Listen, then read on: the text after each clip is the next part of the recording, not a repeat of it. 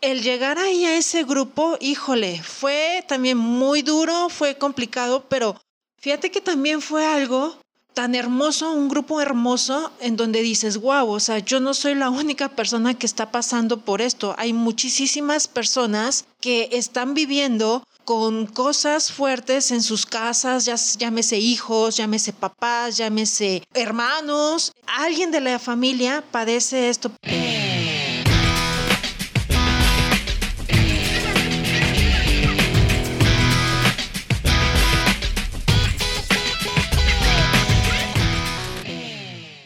¿Qué tal? ¿Cómo están mis amigos resilientes? Ya estamos en el episodio número 5 y la verdad estoy muy muy contento porque hoy les quiero compartir que ya tenemos a nuestro primer invitado y la verdad es que yo estoy muy emocionado por tener aquí a nuestro primer invitado.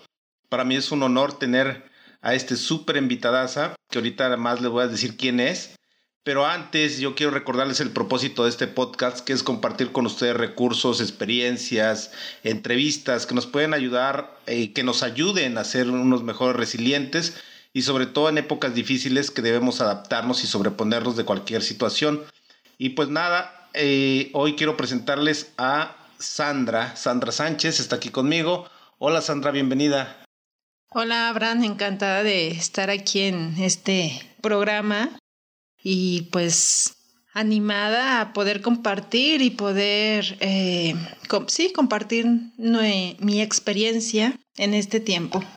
Gracias, Sandra. Pues antes de comenzar, a mí me gustaría que tú les platicaras a nuestra audiencia quién es Sandra. Eh, la verdad es que yo la invité porque al final del capítulo les voy a decir qué relación tiene conmigo.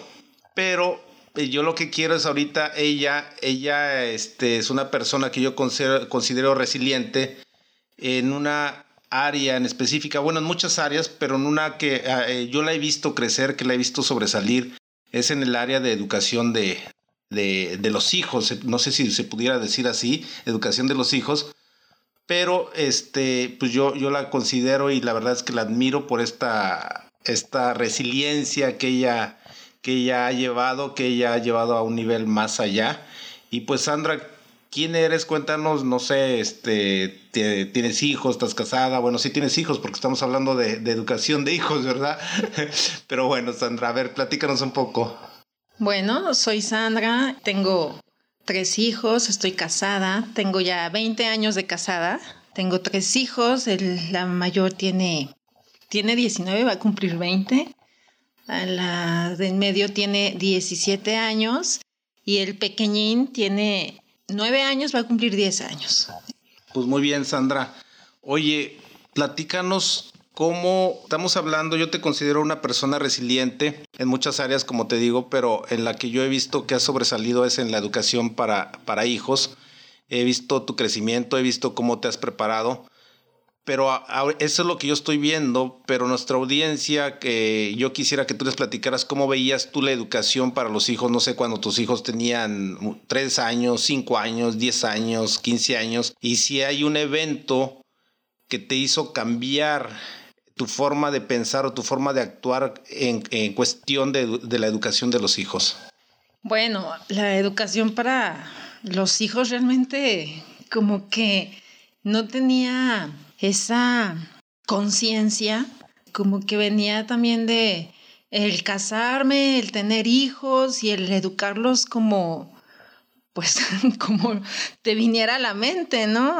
Muchas cosas era pues si a mí me educaron así, este repito, o hacía muchas cosas que viví yo en mi educación y al contrario, sobre todo creo que hubo momentos en donde sobrepasé muchas, muchas cuestiones. Digamos que, que, esto que tú mencionas son patrones que aprendiste de alguna forma. Sí, exacto. Entonces, yo creo que hice y repetí muchos patrones de, de mi casa y aparte otras, um, otra situación, o sea, cosas que yo había creado en mi mente eh, o conceptos, ya sea por cosas que llegué a repetir, eh, ideas y conceptos que me creé, ¿no? Entonces, eh, sí fue mi, mis inicios de, en la educación. En la educación, de, ¿a qué edad más o menos, este, digamos que este patrón, hasta qué edad lo, lo seguiste con tus hijos?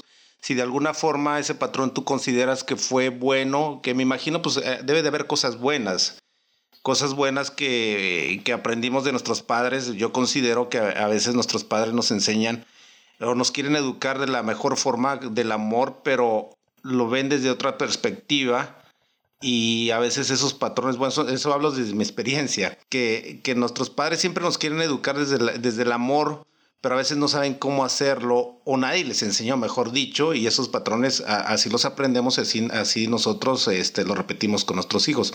En, en tu caso, esa, esos patrones que tú repetiste, ¿Hasta qué edad más o menos lo repetiste con ellos y cómo era la educación con ellos? Este, mencionas que eran patrones, pero eran, no sé si pudieras platicarnos si eran eh, rígidos, permisivos o, cómo eran esa, educación que tú tenías con, con tus hijos. Bueno, pues ahorita que ya estoy ahorita en, con más conciencia, pues era una educación muy rígida. Eran mis patrones o mi reacción, sobre todo, que ahorita ya tengo conciencia, era gritar, pegar. Yo quería que se hicieran las cosas a mi manera, ¿verdad? Pero no entendía, eh, sobre todo, que cada hijo es diferente, que cada hijo pues necesita cosas específicas, ¿verdad? Para poder llegar, llenar en ellos pues cierta confianza, el amor de cómo ellos lo reciben. Entonces, hasta eh, lo pude entender pues ya como a los, cuando mi hija la mayor, yo creo que ya tenía mm, como 15 años, entonces había cosas que me empecé a interesar un poquito más y sobre todo porque yo creo como que había visto cosas que habían marcado la, la, vida de mi hija, sobre todo la mayor, ¿verdad? Dicen que el mayor es el que lleva a veces todo, ¿verdad? con el que aprendemos, ¿no? El que echamos a perder a veces. Exacto, entonces es como que con ella es, fue como que la mano más dura, ya él la segunda, todavía ella recibió una educación fuerte, pero no tanto como la primera, y el último, pues yo creo que ya fue otra educación diferente. Sabes que me llama la atención lo que acabas de comentar ahorita acerca de que queremos educar a los hijos de, la, de todos, no sé si llamarlo con la misma vara o con la misma balanza, o sea, a, tratarlos por igual. Y, y, a veces yo creo que es el error que cometemos como padres, ¿no? Este, incluso a veces lo decimos, este, todos son, son, a todos los amamos, que sí es cierto, pero pienso ahorita que tú lo, tú lo mencionas que no podemos tratarlos igual, no, no al cariño que les des, sino a la forma, no sé, si tenga algo que ver con su temperamento, con su forma de ser. y me llama la atención que tú mencionas eso. ¿Por qué? Pues porque mm, he aprendido que cada hijo es diferente y la manera de percibir, por ejemplo, el amor o el cariño eh, son diferentes cada uno. Entonces yo eh, he aprendido eso y hasta, te digo, apenas hace que serán cinco años, he cambiado pues mi manera de educar. Ok. ¿Por qué, qué, te llevó a ese cambio? ¿Qué te despertó en ti esa forma de decir, oye, hasta aquí, como que volteo para atrás y como que no ha sido muy eficiente, o no sé si, si fue eficiente tu forma de educar o no? ¿Qué, ¿Qué te llevó a ese despertar?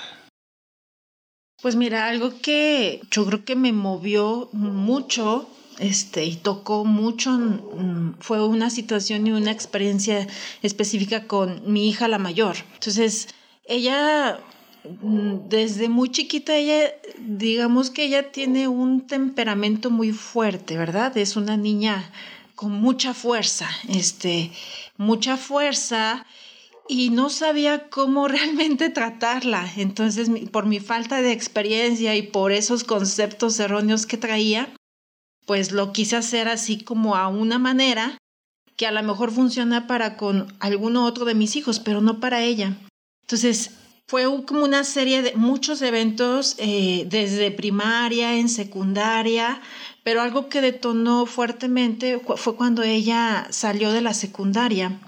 Ella se empezó a aislar, eh, eh, su comportamiento era muy agresiva, pues se estaba como lastimando. De hecho, también en ese tiempo busqué ayuda para, sobre todo una, la ayuda de un experto, ¿no? Una psicóloga, que fue la que estuvo en ese tiempo apoyándonos y guiándonos.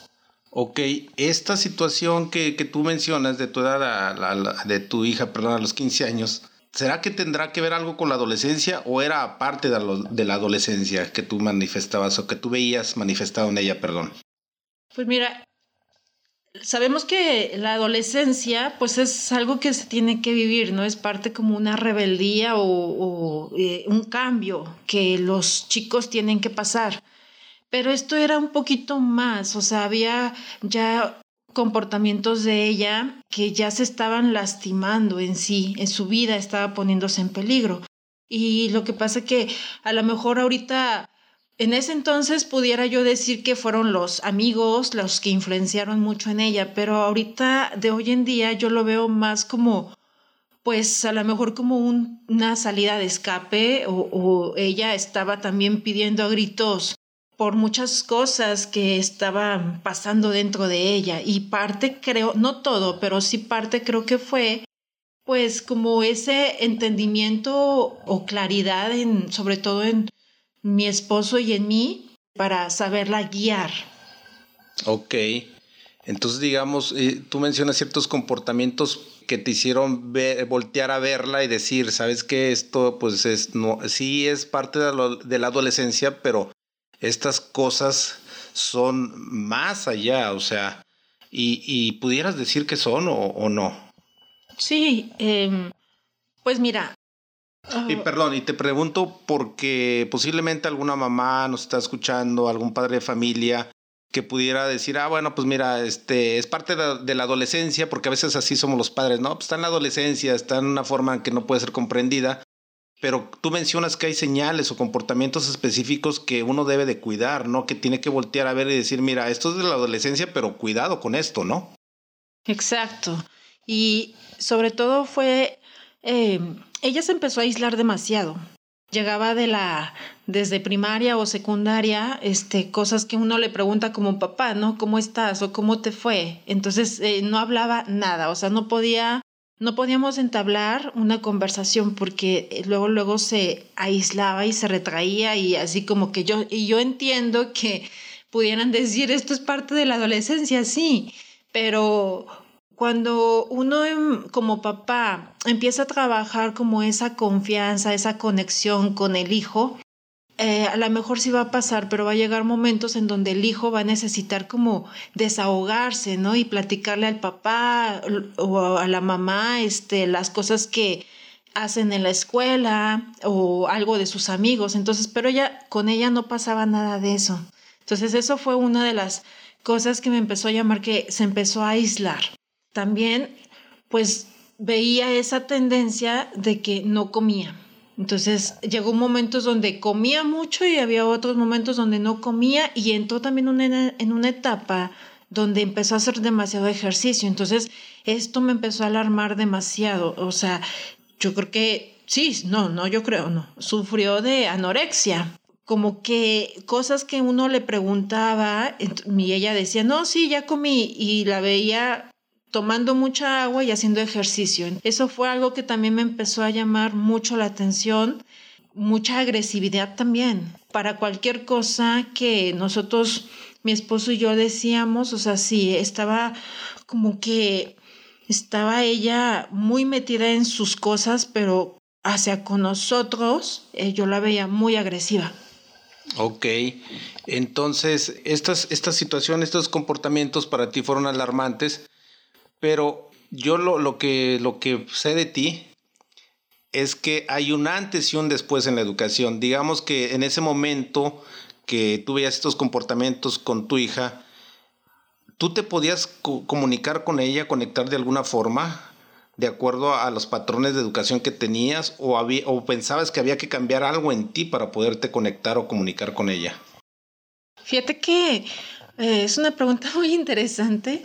Este, no podía conectarme. O sea, no había ninguna conexión con ella. Yo quería conectarme, pero sus, a veces yo decía, esta niña porque me cierra o qué se cree y me cierra la puerta o así, me grita, pero también había algo en mí que, que yo también sus reacciones causaban algo en mí, entonces era esa reacción mía.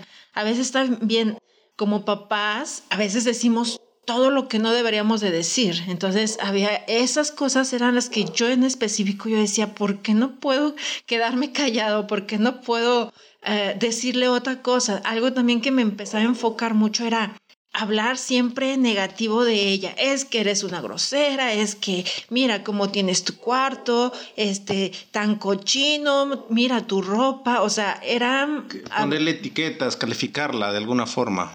Claro, y hablar todo en negativo. Entonces, esas cosas eran las que yo decía, ¿por qué no puedo parar? ¿Por qué no puedo detenerme? Muy bien, fíjate que a mí, a mí me pasa eso, batallo con eso, con el tratar de no ser negativo. De hecho, mi esposa me lo menciona y es algo que ya tengo en el radar y, cada que pienso algo digo, ay, no voy a tratar de ser negativo en esto, no decirlo.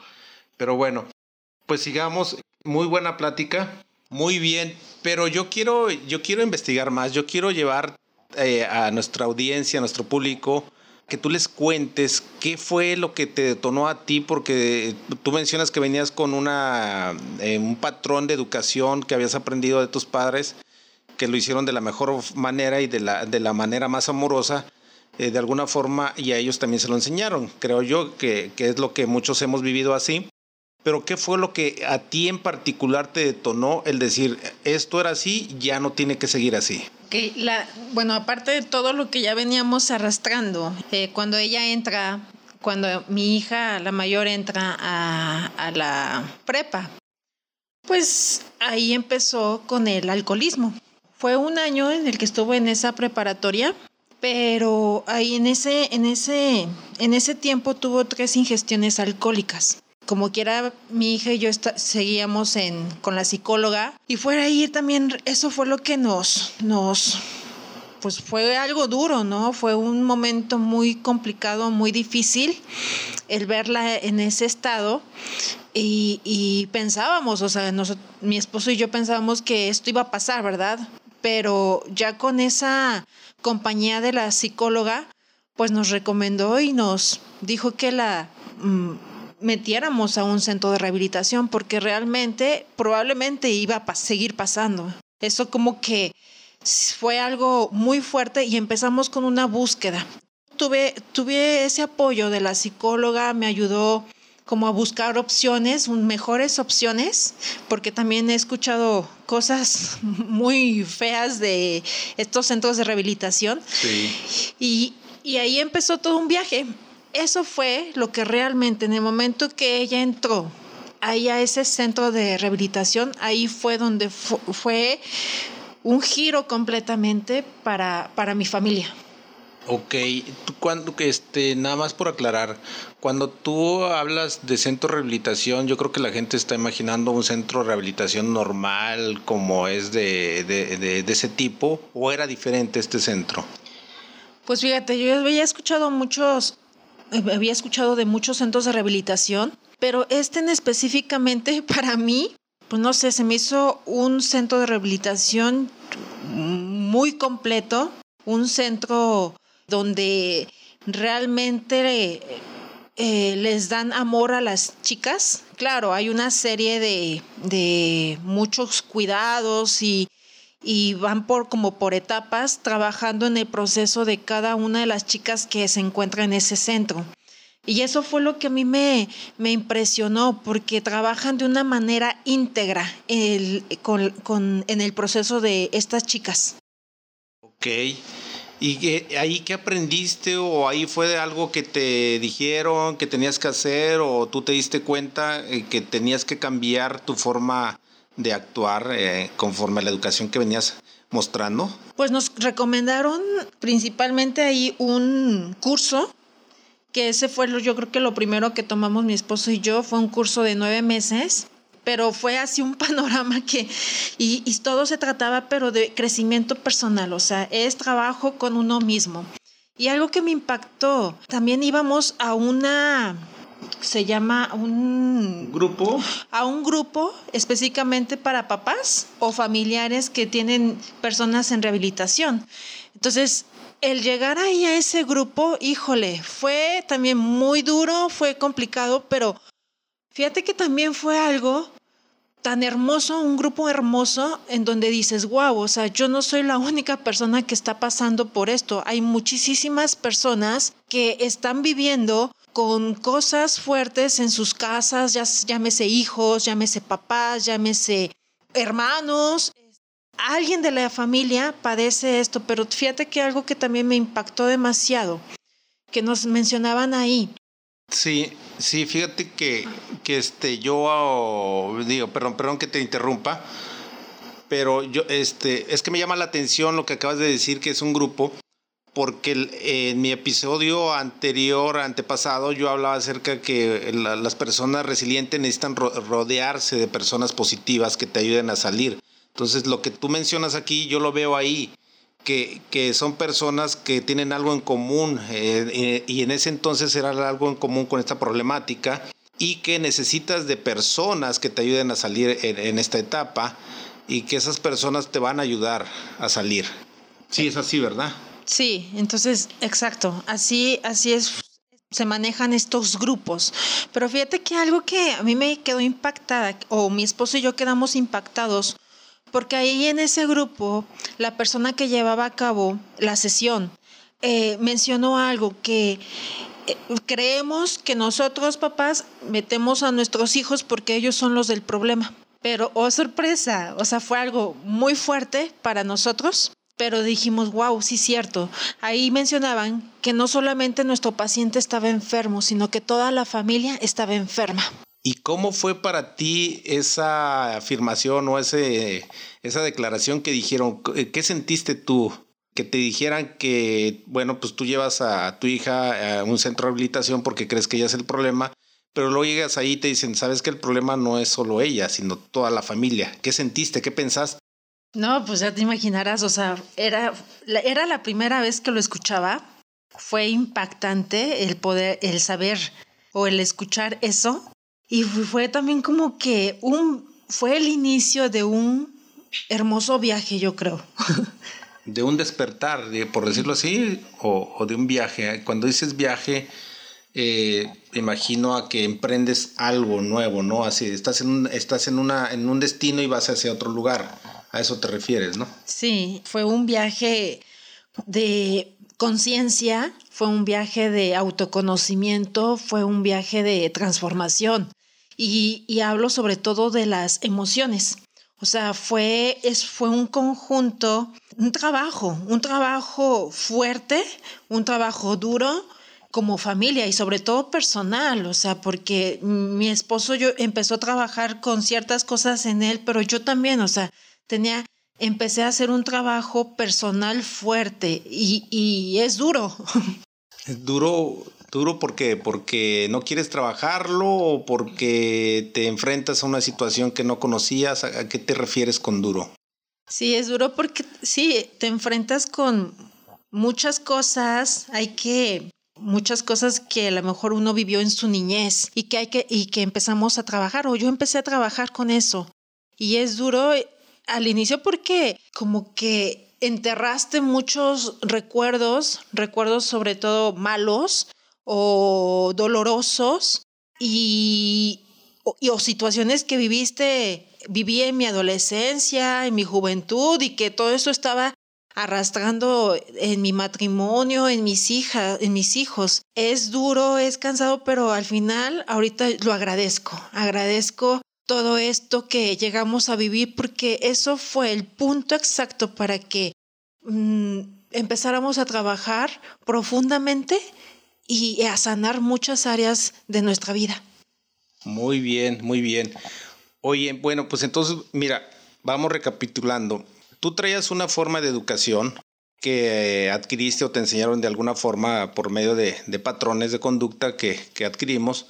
Luego hubo una situación versa en esta situación de tu vida. Y ahí fue un despertar de conciencia que dijiste, esto no me está ayudando, no me, no me está funcionando, tengo que cambiar ¿Cuáles son esos cambios o cuáles son esas herramientas que estás utilizando hoy en día o que utilizaste en ese momento para dar ese giro, por decirlo así, para salir de esa situación adversa, porque una persona resiliente eh, es aquella que enfrenta una situación adversa, se adapta y se sobrepone. En tu, en tu forma, ¿cómo te sobrepusiste esa situación y qué herramientas utilizaste? Bueno, en ese tiempo eh, em, seguía en terapia. Claro que necesitaba ese apoyo para poder tomarlo de una manera diferente y trabajar muchas cosas en mí. Y en ese entonces la psicóloga me, me preguntó que si sabía o había escuchado yo un poquito de disciplina positiva. Pero fíjate que yo no, entonces me dejó la tarea de poder investigar sobre ese tema y empecé a buscar en Facebook, en Facebook grupos donde hablaban de disciplina positiva. Entonces me empecé a enganchar, a enganchar, me conectó cañón la manera y todo lo que se maneja en disciplina positiva. Y, de ahí de, me empezó a llevar de una cosa a otra cosa.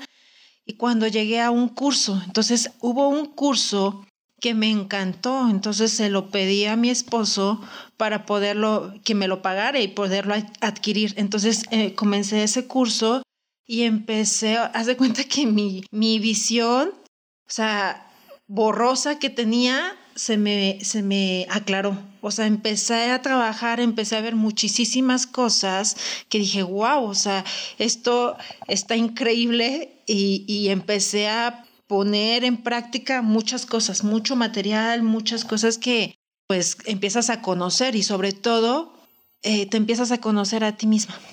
Ok, cuando tú hablas de ese curso, ese curso, ¿lo puedes, ¿se puede decir cuál es o, dar una idea de qué es ese curso? Digo, porque si hay personas que a lo mejor eh, dicen, oye, pues yo quisiera eh, tener algo muy similar o estoy pasando por un proceso con mis hijos que igual necesito cambiar mi forma de educar a mis hijos, ¿cómo le hago? ¿Por dónde empiezo? ¿Qué herramientas utilizo? Sí, este curso lo encuentran en Facebook y se llama Paternidad Efectiva con Luis Carlos y Gaby. Entonces ahí es donde encuentran muchísima información de, de ese curso. Ok, y estas herramientas o este curso del cual hablas, ¿cómo lo aplicas hoy a tu vida diaria? Eh, eh, no sé si nos puedas dar un ejemplo eh, por decirlo así, de que antes mi hija me contestaba y mi reacción era tal, hoy mi hija me contesta y mi reacción es tal, o antes yo le pedía a mis hijos que hicieran las cosas así y ahora de, esta forma, y, si, y cómo has visto ese cambio tú. Bueno, mm, lo que he visto que ha cambiado mucho en primer lugar, y es lo que uno empieza a trabajar ahí, es un, tu patrón reactivo, o sea, la manera de cómo reaccionas. Entonces, a lo mejor ahorita yo tenía ciertos pensamientos erróneos, sobre todo de que si me gritan, o sea, yo estoy perdiendo autoridad y ahorita ya es como que, ok, o sea, o doy como ciertas alternativas, este, pero de que se tienen que hacer las cosas, se tienen que hacer. Entonces, me, me sentí o me veo como ya en una postura de mamá, cuando antes no me sentía así, no sabía ni a dónde quería llevar a mis hijos, o sea, como una mamá muy perdida, o sea, no, no sabiendo hacia dónde dirigir a mis hijos. Y ahorita creo que me siento ya como una mamá más segura de hacia, dónde los quiero llevar y, y, aparte con muchas herramientas y métodos. Entonces, eh, sobre todo eso, cuando mis hijos me dicen o me contestan mal o no lo quieren hacer, porque muchas veces ahí empieza de que tú das una orden y no, y no, lo, no lo hacen. No lo hacen. Ajá. Y luego empiezas con un tono de voz un poquito más fuerte. Como que a subir la voz, ¿no? Digo, a veces es también mi, mi patrón. Oye, haz esto y veo que no hace nada y haz esto y veo que no hace nada y yo haz esto y, y, es la forma en que muchos de los papás reaccionamos, ¿no? Hasta llegar al grito de desesperación y, y ahora lo haces pero ya de una forma enojado, ¿no? Yo creo que es la mayoría de los padres reaccionamos así. Sí, a eso me, refiero del patrón reactivo, de la manera en cómo reaccionamos. Entonces, desde ahí empiezas a trabajarlo de una manera muy padre. Entonces, cuando ya das una orden o ya no, porque ya pusiste ciertos límites también en ellos. Ellos ya también conocen de una rutina porque ya hablamos claro, ya les anticipamos qué es lo que va a pasar. Entonces, con una voz tranquila, sigo diciéndoles, oye, ya es hora de irse a bañar. Ya no es esta reacción. Y ya mi hijo, bueno, un inicio cuesta trabajo, ¿verdad? Porque de ahí en lo que ellos también empieza una lucha de ellos que esta no es mi mamá, o sea, yo o yo quiero a la mamá que gritaba, o yo quiero a la mamá mandona, o que a la mamá que una vez que se enojaba me apagaba la tele y me quitaba y me amenazaba, o sea, como que también les empezamos a, a quitar a esa mamá que reaccionaba. Entonces también ellos están como, como que me cambiaron de mi mamá, no conozco a esta nueva mamá. Y eso me pasó, me, me, me llevó un tiempo para que ellos empezaran a conocer a esta nueva mamá, aunque de repente también me dicen, ay, mi mamá es muy enojona o, eh, o la es la mamá enojona, ¿verdad? Pero yo creo que ya es el concepto que ya tienen. Sí, yo creo que todos los niños nos tienen como los papás enojones. Y este, muy bien, muy bien, la verdad es que suena muy interesante esto. Pero en este proceso que tú viviste, eh, me imagino que no estabas sola, me imagino que fue un proceso que tú mencionas que, que empezaste este camino, pero ¿cómo, ¿cómo viviste esa etapa con tu esposo? Y me refiero a esto porque posiblemente eh, como madres que están dispuestas a hacer cambios y todo eso, pero si no tienen ese apoyo en, en, el hogar, ¿cómo, ¿qué recomiendas tú que hagan? ¿Qué recomiendas que, que hagan este, con, con los esposos que para que apoyen en esto? Porque yo creo que esto es un trabajo de dos, ¿no? porque no, no vas a poder o va a ser muy difícil construir algo en, la familia cuando solamente un miembro de la familia está trabajando. En este caso me refiero a la esposa. Pero ¿cómo involucras a, a los esposos en esto? ¿O cómo lo hiciste tú en tu caso? Bueno, en mi caso, digo, ah, fue una lucha al inicio con mi esposo. yo, creo que como que el hombre no se involucra mucho, a lo mejor hay ciertos pensamientos de hombres que dicen, no, esto no es para mí, es para las mujeres. Este, pero fíjate que eh, al final, o sea, el acompañamiento que, que llevé junto con mi esposo, o sea, ha sido muy padre. O sea, creo que los dos hemos crecido, pero me voy a dirigir ahora a esas mamás que a lo mejor están haciendo algo y que dicen, ya hice esto y no funciona y mi hijo, mi esposo no se involucra, yo te quiero seguir diciendo de que síguelo haciendo. Sigue adelante, sigue trabajando tú. Porque a medida de que tú vayas trabajando, tu esposo se va a dar cuenta de los cambios, tu esposo va a decir, ay, algo está pasando o algo está pasando de diferente y, y, va a empezar, va a empezar a involucrarse, a lo mejor ni te vas a dar cuenta. También lo quiero decir aquí, o sea, creo que así pasó un poquito con mi esposo. Este, yo creo mejor hay que entrevistarlo a él para ver qué es lo que piensa de esto, ¿verdad? Pero, pero creo que así pasó un poquito en mi caso. Y a lo mejor, eh, si te quiero decir, no te sientas sola, Ah, hay grupos, me he dado cuenta que hay grupos muy hermosos en donde se te da ese apoyo, que alguna situación que estés viviendo con tu hijo, con tu esposo, que hay esos grupos de apoyo en donde te, te abrazan, te guían, te llevan, te apoyan. Y, busca sobre todo ese tipo de personas que, que están en la misma situación que tú y se van a apoyar. También algo que nos ayudó mucho a mi esposo y a mí es que también teníamos amigos en los cuales nos podíamos dar ese apoyar mientras pasábamos este proceso. Ok, Sandra, y te tengo una pregunta. Todo este proceso que tú mencionas, me imagino que fue muy difícil, yo creo que sí fue muy difícil. Creo y, y lo sé que fue muy difícil. Pero la pregunta que yo te haría, ¿Crees que valió la pena pasar por esta situación? Eh, ¿Hubo algo que salió algo bueno de, todo esto? Porque a veces pensamos que cuando pasamos por una situación difícil, creemos que nada bueno va a salir de eso. Y te lo pregunto porque yo lo he experimentado, en lo personal lo, he experimentado de situaciones difíciles, he sacado algo bueno o he logrado ver las cosas buenas en lo, en lo, en lo tuyo. ¿Cómo ha sido para ti ese proceso? Ah, ¿Viste algo que crees que valió la pena? Fíjate que sí. O sea, creo que este proceso valió la pena. ¿Por qué? Porque, híjole, si no fuera por este proceso, sobre todo en específico con lo de mi hija, híjole, creo que muchas cosas en casa no hubieran cambiado. Entonces es algo a lo mejor sí fuerte, fue algo muy doloroso, fue en su momento, pero ahorita ya lo, lo veo con agradecimiento. O sea, lo veo de una manera agradecida porque esto fue el principio para trabajar muchas cosas en, mí y trabajar de fondo, trabajar desde mi niñez, mi juventud, mi adolescencia y cosas que estaba cargando. Realmente agradezco a Dios por esto que, que viví, que vivimos. A lo mejor no se escucha así como que qué loco, ¿no? Pero, pero en realidad, o sea, lo, lo tomo y lo agarro de una manera agradecida a Dios. Ok, pues muy bien. Por último, ¿qué consejo le darías a los padres eh, que están viviendo una situación en la cual se ven rebasados, no sé?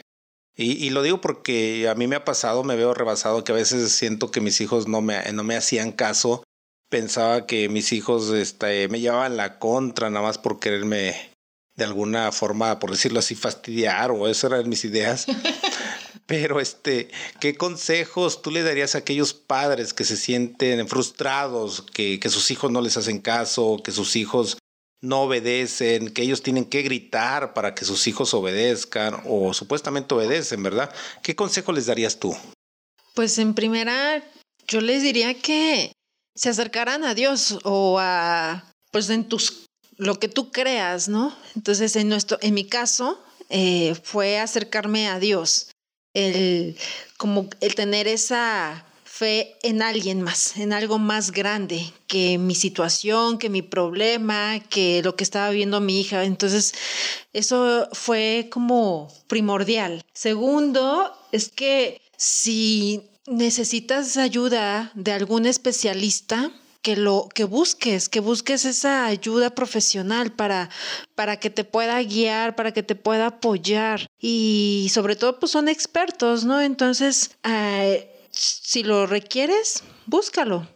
Otro es que busquen hay mucho material sobre paternidad, hay mucho material sobre los hijos o entender también la etapa que están viviendo los niños y los por la cual es necesario que ellos pasen, o sea, como que ya hay mucha información para también a nosotros también como que no tomar muchas cosas personales y también trabajar en nosotros, como que son las cosas que les diría y que también que también recuerdes que esto pues no es para toda la vida, o sea, estas situaciones que estás viviendo no van a ser para siempre, eh, son un tiempo y es para enseñarnos algo. Y otra que a mí me ayudó mucho es de tener en mi pensamiento un día a la vez.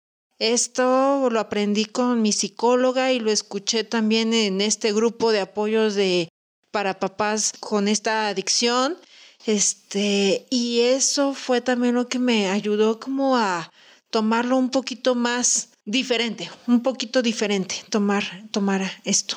Entonces son las cosas que yo les diría y, y apóyate y busca gente con las cuales también te puedan animar, a guiar, apoyar.